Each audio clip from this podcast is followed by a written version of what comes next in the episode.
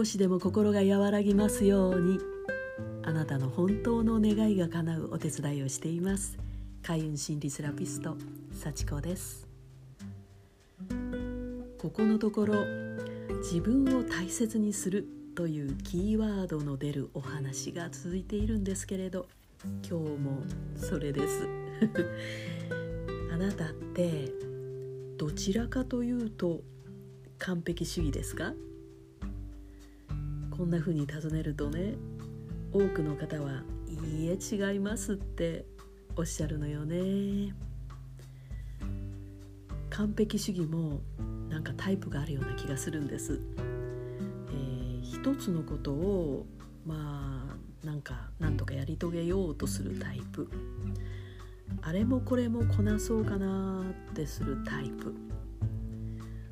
でね点満点を自分は目指してないぞって勘違いしているそういう何て言うんでしょう隠れ完璧主義っていうのがいると思うんですね。そういう人はねこういうのよ。いやー適当なところで妥協してるし完璧主義なんかじゃないよって、うん、例えばねこう100点満点のテストがあるとするじゃないですか。であなたは100点は目指してない何点を目指してるかというと70点あたりを目指してるわけですよ。でね結果目標の70点が取れなかったらブブー。70点を境に丸か×なの。これってね目標設定を100点から70点にすり替えただけだと思いません？物事のある基準があってその基準に合ってるかどうかでこう丸か ×100 か0こんな風になっちゃうんですよね。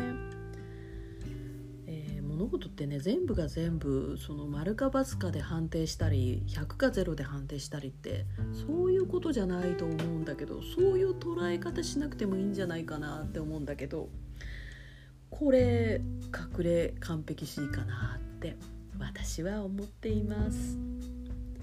とはいえねあのそういう完璧主義だろうが何だろうが関係なくね結果が悪ければがっかりするし良ければ喜ぶっていうのも当たり前ですよね人間だもん。えー、で時にそういう結果によって自分を認められなかったり許せなかったりすることもあるかもしれない。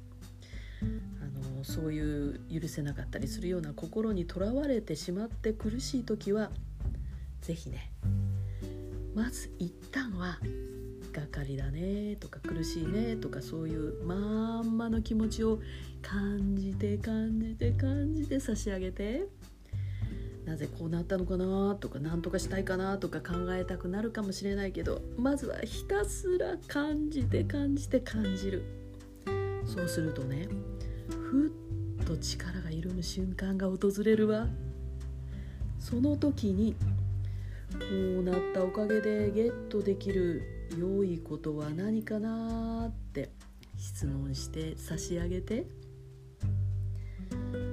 丸だろうが×だろうが何点だろうがもう本当は関係ないの本当はね全部体験なんだから。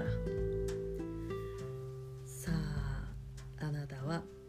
どんなお宝体験を今日したのかな？今日も頑張れましたね、えー、ちょっとだけもしも肩の力が入ってるかもしれない。入ってないかもしれない。ちょっとあえて少し力を入れてみて肩に。で肩を上げます。ストーンと力を抜いて落とします。もう一度いきますよ。肩に力を入れて少し上げます。はいストーンって落とします。緩んだかな？今日も頑張れました。最後まで聞いてくださってありがとう、えー、またこの声聞いてもいいかなと思ったらフォローしてくださると本当に嬉しいです。幸子がお届けしました。では。またね。